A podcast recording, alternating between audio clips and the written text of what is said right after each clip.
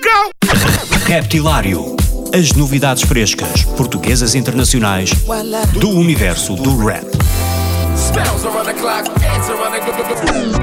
Das rimas mais originais dos MCs aos beats mais pesados dos produtores. Dos grupos mais conhecidos aos novos talentos do underground.